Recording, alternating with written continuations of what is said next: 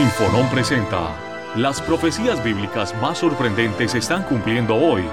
Y Dios llama a su pueblo a prepararse. Descubra qué es el nuevo orden mundial.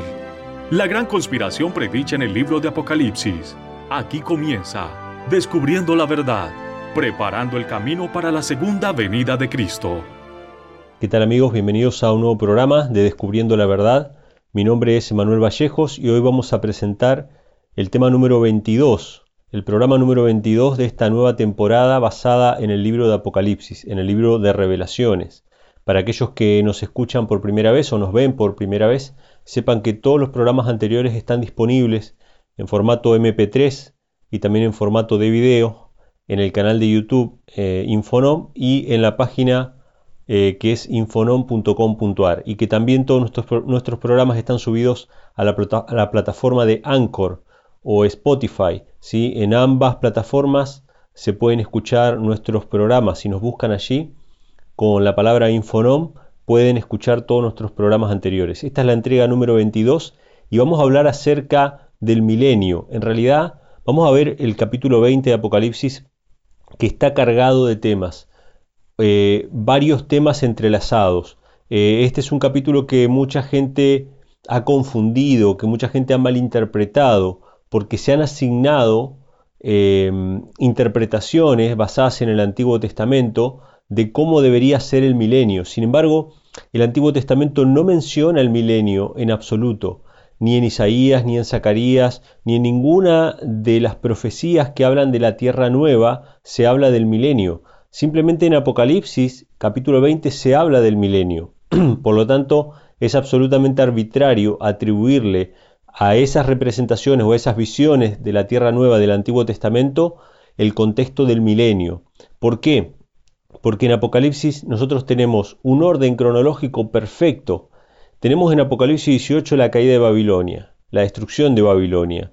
Tenemos en el capítulo 19 la destrucción de todos los impíos y de la bestia con la segunda venida de Cristo, que lo vimos en el programa anterior. Tenemos en el capítulo 20 el milenio, y el milenio vamos a ver que se trata de la desolación de la tierra, porque en el capítulo 19, es decir, en el capítulo anterior ya la tierra había quedado, había quedado destruida, perdón, había quedado devastada por causa de la segunda venida de Cristo. O sea que en el capítulo 20 nosotros tenemos un contexto de la tierra desolada y vacía. Y en el capítulo 21, recién, después de la destrucción de los impíos, después de la destrucción de Satanás y de la bestia y de la muerte misma, después de la destrucción de todo, recién ahí aparece los cielos nuevos y la tierra nueva, que es lo que vamos a ver en el programa que viene. Entonces, cuando leemos Isaías, cuando leemos Zacarías o cualquier otra promesa del Antiguo Testamento que habla acerca de la tierra nueva, de cielos nuevos y tierra nueva, tenemos que verlas en el contexto posterior al milenio en el contexto posterior a la destrucción del pecado y de la muerte, porque en los cielos nuevos y tierra nueva no va a haber quien dañe, no va a haber quien haga mal, ya no va a existir muerte, ni dolor, ni sufrimiento, ni clamor. Todas las cosas viejas pasaron, dice la Biblia. Así que tenemos que tener en claro ese esquema bíblico para poder interpretar el Antiguo Testamento. El Antiguo y el Nuevo Testamento se complementan entre sí. Uno explica al otro y viceversa. Nosotros para poder comprender claramente todas las profecías del Antiguo Testamento que hablan acerca de los cielos nuevos y la tierra nueva, tenemos que verlo a través del lente de Apocalipsis. Apocalipsis nos pone el orden. Apocalipsis 18, caída de Babilonia, 19, segunda venida de Cristo, destrucción de todos, de todos los impíos, y como es segunda venida de Cristo también es el arrebatamiento de la iglesia, es decir, la iglesia es llevada al cielo, Juan capítulo 14 nos dice que Cristo fue a preparar moradas en los cielos, en la casa de su Padre. Hay muchas moradas, dice yo voy y les preparo lugar y vendré y los tomaré a mí mismo para que donde yo estoy, ustedes también estén. ¿A dónde fue Cristo? Fue al cielo, a la casa de su Padre. Entonces la iglesia de Dios va a ser llevada al cielo. Entonces, ¿qué pasa en la tierra después de la segunda venida de Cristo? La tierra queda desordenada y vacía. Lo vamos a ver ahora con las palabras puntuales que conectan esta expresión en el libro de Apocalipsis, la, tierra queda desolada y vacía y recién después de la destrucción de los impíos, después de la destrucción del pecado y de la muerte, recién después aparecen los cielos nuevos y la tierra nueva. porque el mismo fuego purificador que destruye el pecado y la muerte es el que purifica esta tierra para que sea restaurada a su belleza original. Y ahí sí podamos eh, disfrutar de esta tierra renovada y el lobo pueda pasar con el cordero, ¿sí? Y que ya no haya más muerte, ni dolor, ni clamor. Sin embargo, como estuvimos viendo la semana anterior, la teoría dispensacionalista que plantea el reinado terrenal de Cristo, un reinado aquí en la tierra, ahora vamos a ver que ese reinado no tiene que ver con eh, un reinado literal, sino que tiene que ver con el juicio. Ese reinado literal o esa idea del reinado literal lo que hace es posponer la decisión del creyente para, para el momento en que uno vea eso. Porque cuando uno vea eso, entonces uno se va a convertir. Sin embargo, cuando Cristo venga va a venir a dar a cada uno conforme a sus obras. No va a haber tiempo para arrepentirse. ¿sí? Él no va a venir a predicar el Evangelio. Él no va a venir a sanar. Esa misión ya la cumplió y nosotros tenemos el testimonio de las Sagradas Escrituras para poder creerlo y aceptarlo hoy mismo. Y tenemos que tomar nuestra decisión hoy. Así que vamos a arrancar con el tema de hoy y vamos a ir directamente al libro de Apocalipsis capítulo 20 y vamos a ver que se nos presentan varias cosas. En primera instancia se nos presenta em, el estado de la tierra, que es la desolación, se nos presenta lo que es el juicio y se nos presenta lo que es la destrucción final de los impíos. Y otro factor importante que se nos presenta en Apocalipsis 20, que lo tenemos que tener bien claro, vamos a leer los versículos también, es que hay dos resurrecciones. Hay dos resurrecciones y hay una primera y una segunda muerte. Esas expresiones vamos a tener que familiarizarnos con ellas porque son expresiones bíblicas, necesarias para entender la profecía. Está la primera resurrección y la segunda resurrección. Está la primera muerte y está la segunda muerte. Yo lo voy a parafrasear ahora para que se hagan una idea, pero después vamos a leer los textos. La primera resurrección es la resurrección de los justos. Los malos no resucitan allí. La segunda resurrección es la resurrección de los impíos al fin del milenio, al final de los mil años, porque la tierra va a estar desordenada y vacía durante mil años. ¿sí? Y al final del milenio van a resucitar los impíos, tanto los que murieron en la segunda venida de Cristo como los impíos de todas las generaciones, porque se mencionan reyes de otras épocas como Gog y Magog, que se mencionan aquí en Apocalipsis. Esas son las dos resurrecciones, la de los justos y la de los impíos. La resurrección de los justos es eh, en la segunda venida de Cristo. La misma escritura nos dice que cuando Cristo venga va a mandar a sus ángeles y va a juntar a sus escogidos de los cuatro vientos y Tesalonicenses nos dice que va a levantar de la tumba a aquellos que murieron en Cristo. Esa va a ser la resurrección primera, la resurrección de los justos. Y hay otra resurrección que es la segunda resurrección, la de los impíos al final del milenio. ¿Con qué propósito, con qué objeto? Recibir el castigo final que es la muerte eterna. ¿Sí? Entonces vamos a ir viendo paso a paso. Yo les hago un pantallazo para que tengamos una idea general, pero vamos a ir viéndolo paso a paso. Dice Apocalipsis capítulo 20, y vamos a leer del versículo 1 en adelante, dice lo siguiente. Vi un ángel descender del cielo que tenía la llave del abismo y una grande cadena en su mano. Bueno, acá vemos un ángel que tiene dos cosas, una cadena, una cadena, una gran cadena, y la llave del abismo. Y vamos a ver esa expresión. Esta expresión, la palabra abismo, la encontramos en Génesis capítulo 1, versículo 2. Cuando la Biblia habla acerca de la creación del mundo, nos dice lo siguiente. Génesis capítulo 1, versículo 2. Dice así, y la tierra estaba desordenada y vacía y las tinieblas estaban sobre la haz del abismo. La misma expresión que aparece en Apocalipsis aparece en Génesis. Recuerden que cuando estudiamos esto eh, mencionamos que así como el, acto creativo de Dios fue progresivo, primero tomando la tierra desordenada y vacía y empezando a darle forma, separando las aguas de las aguas, creando la luz, eh, los seres vivos, etc. Hubo una progresión en la creación. En el Apocalipsis se muestra una progresión en la destrucción. primero plagas que caen y que destruyen la tercera parte de esto, la tercera parte del otro, los hombres son destruidos por medio de las plagas, hasta que finalmente la segunda venida de Cristo como fuego consumidor consume el pecado y destruye todo. Y la tierra queda en el mismo estado que estaba en el principio, antes de la obra creativa de Dios, desordenada y vacía, y las tinieblas sobre la haz del abismo. ¿Qué son las tinieblas? Satanás. Satanás representa las tinieblas, Satanás en Apocalipsis, que está en el abismo, representa las tinieblas que en Génesis estaban sobre la haz del abismo. ¿Qué es el abismo? En otras palabras, si bien puede representar el fondo del mar o puede representar una grieta en la tierra o puede representar cualquiera de esas cosas, el abismo es, en definitiva, lo que nos dice Génesis, versículo 2, capítulo 1, versículo 2, la tierra estaba desordenada y vacía. ¿Por qué está desordenada y vacía la tierra en Apocalipsis? Porque todo fue destruido por medio de las plagas, por medio del pecado en definitiva, ¿no? Es la consecuencia inevitable del pecado. La paga del pecado es la muerte. Y la tierra queda desordenada y vacía y Satanás es encadenado en esta tierra, porque nos dice Apocalipsis, vamos, volvamos a Apocalipsis, capítulo 20, versículo 2, dice, prendió el dragón, prendió al dragón, aquella serpiente antigua que es el diablo y Satanás, y lo ató por mil años. O sea que este ángel viene con una cadena para atar a Satanás y dejarlo en el abismo durante mil años. Interesante, Satanás va a estar atado durante mil años en el abismo, en la tierra desordenada y vacía. Y esto tiene lógica. ¿Por qué?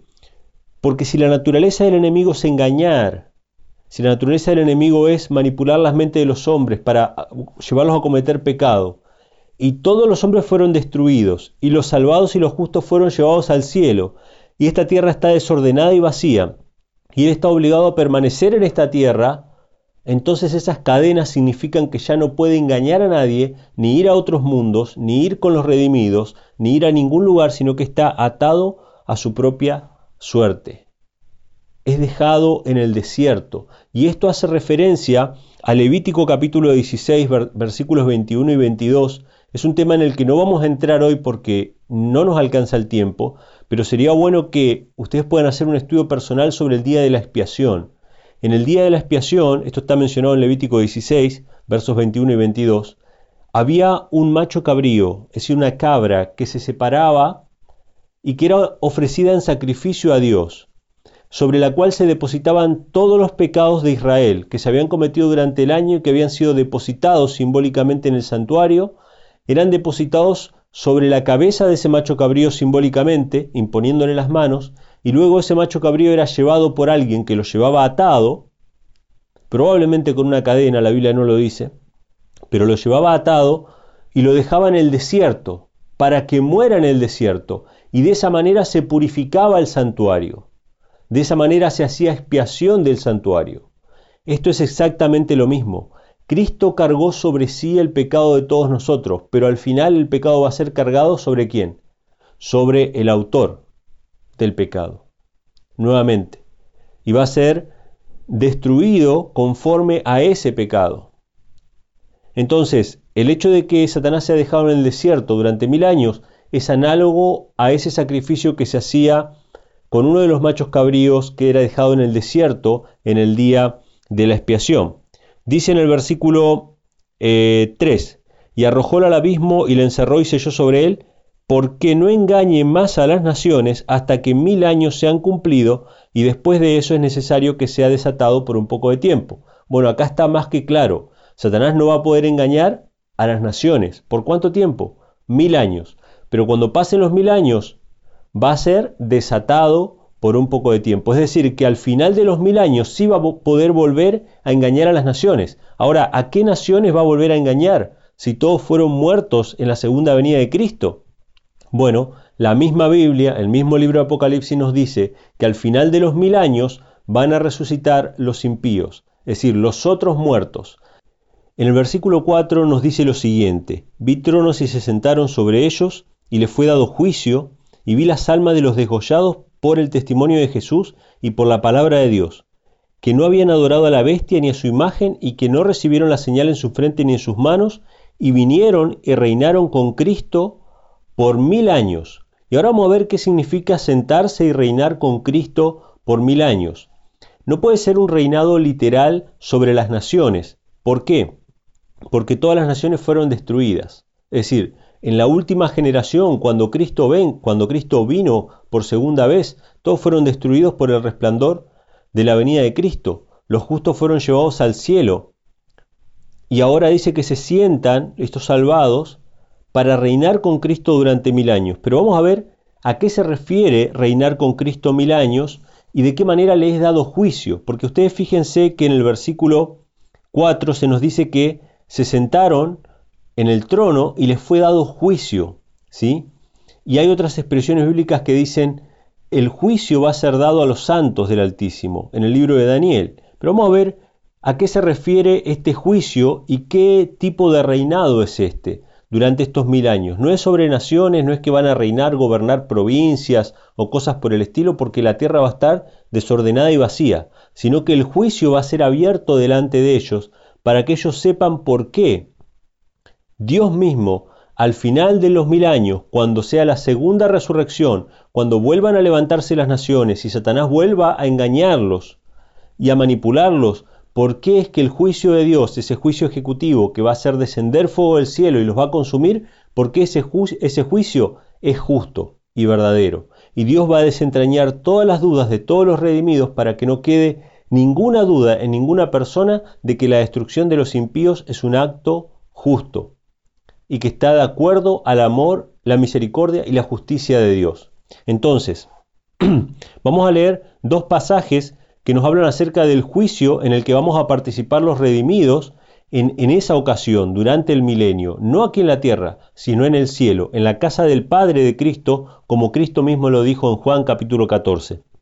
Primera de Corintios capítulo 6, el primer pasaje que vamos a leer, Primera de Corintios capítulo 6, versículo 2 nos dice así, ¿O no sabéis que los santos han de juzgar al mundo? Y si el mundo ha de ser juzgado por vosotros, ¿sois indignos de juzgar cosas muy pequeñas? ¿O no sabéis que hemos de juzgar a los ángeles? ¿Cuántos más las cosas de este siglo? El apóstol Pablo habla de que los santos, los redimidos, el pueblo de Dios, va a juzgar al mundo, y no solamente al mundo, sino también a los ángeles. Ustedes pueden buscar también en 2 de Pedro 2.4 o en Judas 6, van a ver que se menciona la misma expresión con referencia a Satanás, de que los ángeles que perdieron su dignidad fueron atados con cadenas en prisiones de tinieblas para ser juzgados. Y Pablo dice que ese juicio lo van a hacer los santos, los redimidos. ¿En qué momento? Durante el milenio, como lo dice Apocalipsis. Otro pasaje que habla acerca de la misma cuestión se encuentra en Mateo capítulo 19, versículo 28. Mateo capítulo 19, versículo 28 dice, Jesús les dijo, de cierto os digo que vosotros que me habéis seguido en la regeneración, cuando se sentará el Hijo del Hombre en el trono de su gloria, vosotros también os sentaréis sobre doce tronos para juzgar a las doce tribus de Israel. ¡Wow! Acá es bien claro, cuando, cuando el Hijo del Hombre se siente en su trono, cuando Cristo se siente en su trono para reinar, ¿quiénes se van a sentar? Los apóstoles, el pueblo de Dios, los santos, para juzgar a las tribus de Israel. Y Pablo nos dice que es para juzgar al mundo y también para juzgar a los ángeles. O sea que durante esos mil años se va a llevar a cabo un juicio. Los impíos van a estar muertos durante mil años. Lo dice el mismo Apocalipsis, los otros muertos no volvieron a vivir en el versículo 5 hasta que se cumplieron los mil años. O sea que no, están, no estamos los, los justos o los santos reinando sobre los impíos. No ese es el panorama, sino que vamos a estar juzgando por qué Dios va a destruir a los impíos al final del milenio.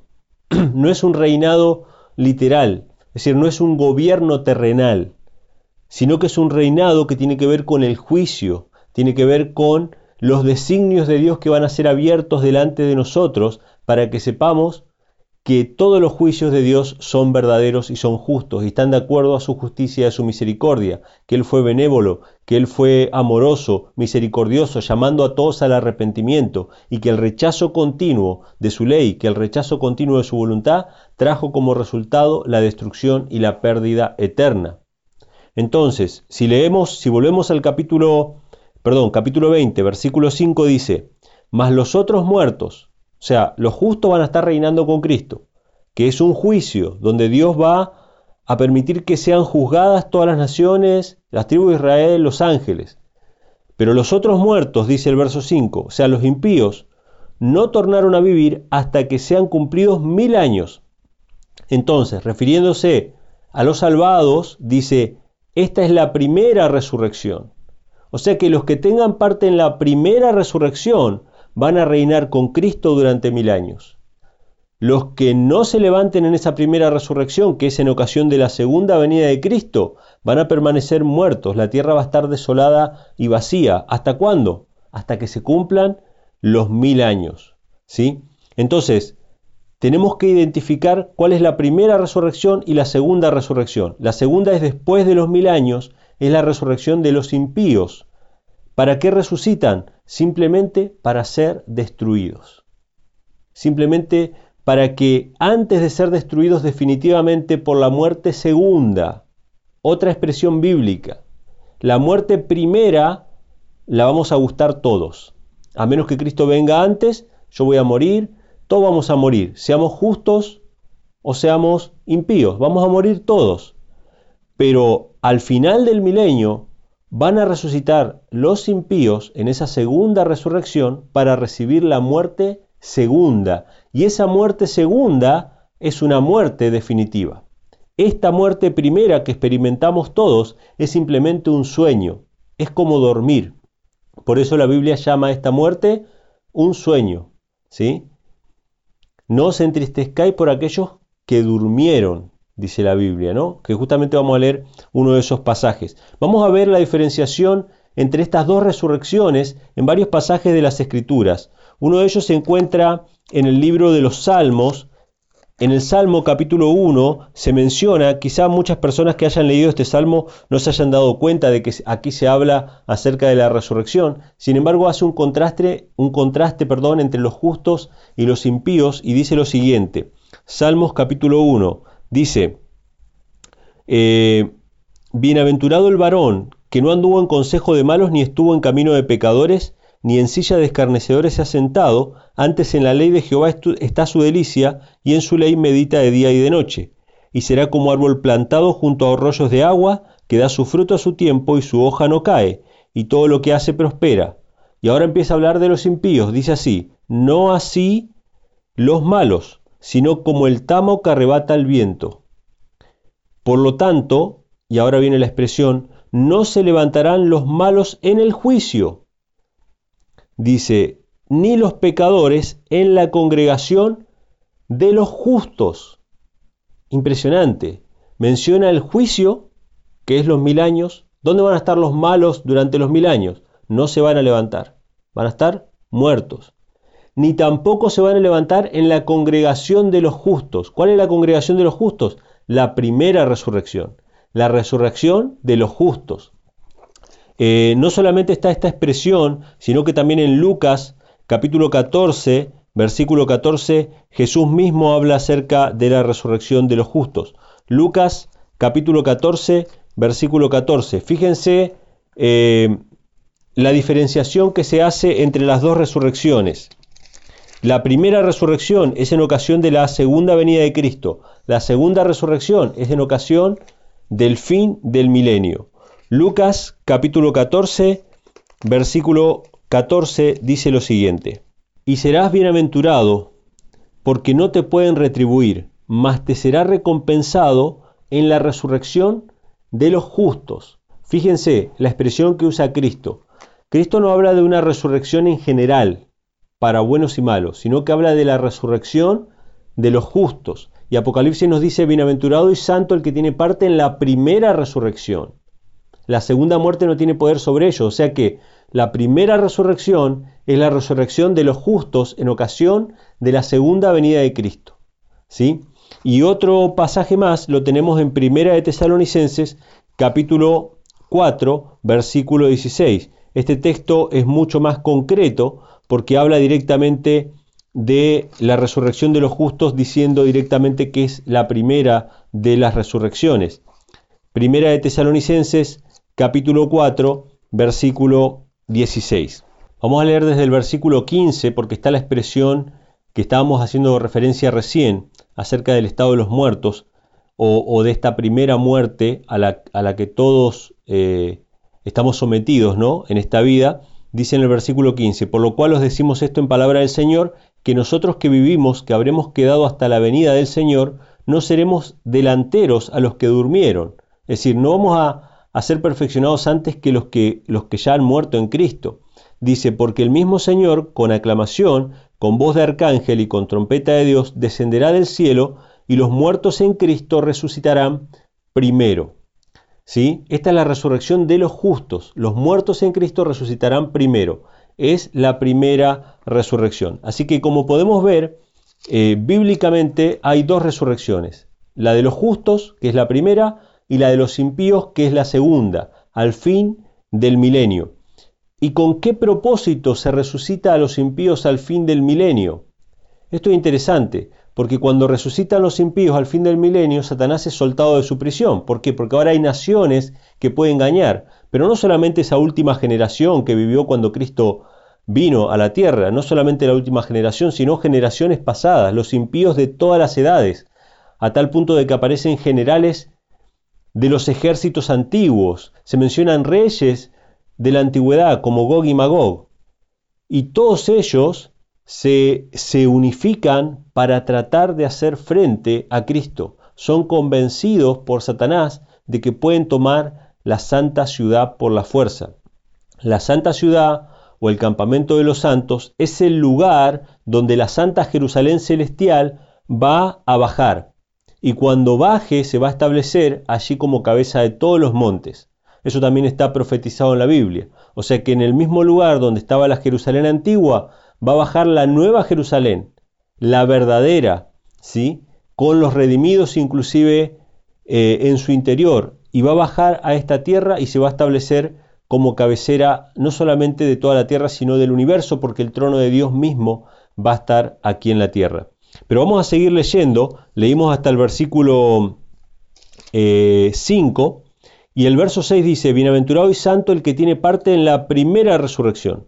La segunda muerte no tiene potestad en estos, antes serán sacerdotes de Dios y de Cristo y reinarán con él mil años. ¿Cómo reinarán? En juicio. O sea, se va a abrir delante de ellos todos los libros para que sepan por qué Dios al fin del milenio va a hacer su obra extraña de destrucción. Y entonces en el versículo 7 eh, dice, y cuando los mil años fueren cumplidos, Satanás será suelto de su prisión. ¿Por qué suelto? Porque ahora hay naciones para engañar y saldrá para engañar a las naciones que están sobre los cuatro ángulos de la tierra, a Gog y a Magog, a fin de congregarlos para la batalla, el número de los cuales es como la arena del mar. O sea que acá vemos la razón y el propósito por el cual Dios permite que resuciten nuevamente en esta segunda resurrección los impíos, para mostrar que a pesar de todo lo que ha pasado, a pesar de que muchos de ellos sufrieron las plagas y que murieron este, sin Cristo, cuando resucitan y ven a Cristo, cuando resucitan y ven la gloria en la que están los redimidos, cuando resucitan y ven la miseria en la que están ellos, aún así sus corazones no han cambiado. Y que por más que se les diera otra oportunidad, si pudieran, empujarían y arrebatarían a Dios su trono y su dominio. Es decir, esta segunda resurrección se hace para que se vea que el juicio ejecutivo final, que es la destrucción de los impíos, es un acto justo, verdadero y misericordioso de Dios, y que no se comete ninguna crueldad ni ningún autoritarismo, y todo el universo va a decir amén.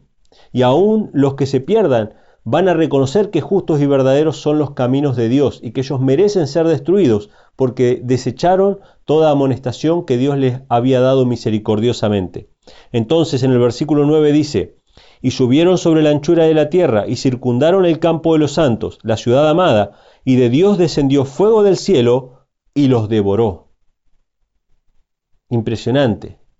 Es decir, el pecado va a ser destruido, pero no antes de que se despeje toda duda en el universo de que los juicios de Dios son verdaderos y son justos. Uno se pregunta, ¿por qué cuando Lucifer se reveló en el cielo no fue destruido allí? ¿Por qué cuando Adán y Eva pecaron no fueron destruidos allí mismo?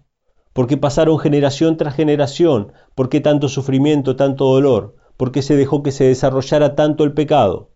Para que en el universo no quede ninguna duda, en todos los ángeles del cielo y en todos los otros mundos creados que no han caído en pecado, y en todos los redimidos y en todos, de que Dios es justo, de que su gobierno es perfecto, que sus requerimientos no son autoritarios y que su ley es una ley de amor.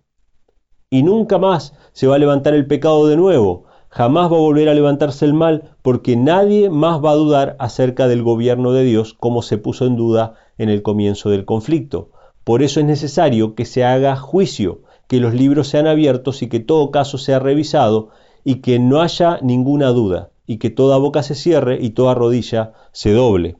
En el versículo 11 dice, eh, perdón, versículo 10, y el diablo que los engañaba fue lanzado en el lago de fuego y azufre donde está la bestia y el falso profeta y serán atormentados día y noche para siempre jamás. Esta expresión, que serán atormentados día y noche para siempre jamás, a muchos le ha dado a pensar que este es el tormento eterno o que es el infierno del que habló la Iglesia Católica durante muchos siglos y que hoy las hijas de la iglesia siguen repitiendo. Muchas iglesias evangélicas siguen hablando del infierno como un lugar real de tormento que está abajo, abajo de la tierra o en alguna otra dimensión donde son atormentadas las personas solamente para satisfacer una especie de deseo sádico ¿sí? de parte de Dios. Sin embargo, esta expresión para siempre jamás es que las consecuencias de ese lago de fuego van a ser para siempre jamás. Y que van a ser destruidos para siempre jamás. Y que nunca más se va a levantar el mal. ¿Qué gana Dios? ¿Qué ganaría Dios perpetuando y eternizando el mal? Porque si vamos a tener personas que van a ser pecadoras eternamente en un lugar donde no van a poder arrepentirse, no van a poder cambiar, significa que Dios va a hacer el mal y el pecado lo va a dejar eternamente viviendo. Entonces Satanás tendría razón y sería glorificado y sería eternizado. Sin embargo, la Biblia dice que van a ser destruidos y vamos a ver que el mismo Apocalipsis nos aclara este punto. No podemos tomar un texto y desechar el resto. Vamos a ver qué es el lago de fuego. Dice, Ahora hay una recapitulación, hermanos. Vamos a ver una recapitulación en el relato. Dice, vi un gran trono blanco y el que estaba sentado sobre él, delante del cual huyó la tierra y el cielo y no fue hallado lugar de ellos. Y vi los muertos grandes y pequeños que estaban delante de Dios y los libros fueron abiertos. Y otro libro fue abierto, el cual es el de la vida, y fueron juzgados los muertos por las cosas que estaban escritas en los libros según sus obras. Este es el juicio que se lleva a cabo durante el milenio. Durante el milenio los libros son abiertos, todo caso es revisado, de todos los muertos, grandes y pequeños. ¿Sí? Y dice, y el mar dio los muertos que estaban en él, y la muerte y el infierno dieron los muertos que estaban en ellos, y fue hecho juicio de cada uno según sus obras. ¿Qué significa esto? La segunda resurrección. Todos los impíos resucitan, los que están en el mar, los que están en el sepulcro, los que todos los que estaban muertos salen para recibir su recompensa. Y fíjense que acá la versión antigua usa la expresión infierno para referirse al sepulcro, porque infierno no es un lugar de tormento, sino que es el sepulcro, la tumba. ¿sí? Y dice en el versículo 14, y el infierno y la muerte fueron lanzados en el lago de fuego. ¿Cómo es esto? Si el lago de fuego es el infierno, ¿cómo es que el infierno es lanzado dentro del lago de fuego. El infierno es simplemente el sepulcro, es lo que representa la muerte. ¿Qué representa la muerte? La tumba. Entonces dice en el versículo 14, el infierno y la muerte fueron lanzados en el lago de fuego, y acá nos explica lo que es el lago de fuego. ¿Qué es el lago de fuego? La muerte segunda. No un lugar de tormento eterno, no un lugar donde perpetuar el pecado y perpetuar el dolor, ¿Cómo va a haber un universo limpio? ¿Cómo va a haber un, universo en armonía con un lugar donde haya dolor, sufrimiento, pecado, odio, inmortal, para siempre? ¿Qué locura es esa? ¿De dónde han sacado eso los cristianos que están predicando acerca del infierno como un lugar de tormento? El infierno va a ser lanzado en el lago de fuego, eso nos dice la Biblia. ¿Y el lago de fuego qué es? La muerte segunda. ¿Y qué significa muerte en la Biblia? En la Biblia muerte significa muerte. Para muchos cristianos la palabra muerte significa vida en otra dimensión. Para muchos cristianos la palabra muerte significa dejar este cuerpo y que el espíritu siga viviendo. Pero la Biblia, cuando habla de muerte, se refiere a muerte. Entonces, ¿qué es el lago de fuego? Es la muerte segunda, es la destrucción definitiva de todos los impíos. Y en el versículo 15 dice, y el que no fue hallado escrito en el libro de la vida fue lanzado en el lago de fuego. O sea que todos los impíos que no estaban escritos en el libro de la vida fueron lanzados en el lago de fuego. ¿Qué es el lago de fuego? Es la muerte segunda. ¿Es un lugar de tormento eterno? No. Esta doctrina popular de la Iglesia Católica, que trata de poner a Dios como si fuera un verdugo que se goza en el sufrimiento de sus criaturas, desfigura totalmente el carácter de Dios. Dios no va a atormentar a sus criaturas eternamente sin ningún propósito salvífico, sin ningún propósito de, de, redención. En vez de eso los va a destruir y va a ser como si nunca hubieran existido. Y recién después de eso, Apocalipsis capítulo 21, recién después de eso es que va a haber cielos nuevos y tierra nueva. El mismo fuego que destruye a los impíos, purifica la tierra y da lugar a la obra creativa de Dios para restaurar esta tierra a su belleza edénica original. Entonces hemos visto varias cosas en este capítulo, en este episodio. Varias cosas. Primeramente, los mil años la tierra va a estar desordenada y vacía. ¿Por qué? Porque todos fueron muertos. ¿Y cuándo van a resucitar? Después del milenio. Los impíos resucitan después del milenio.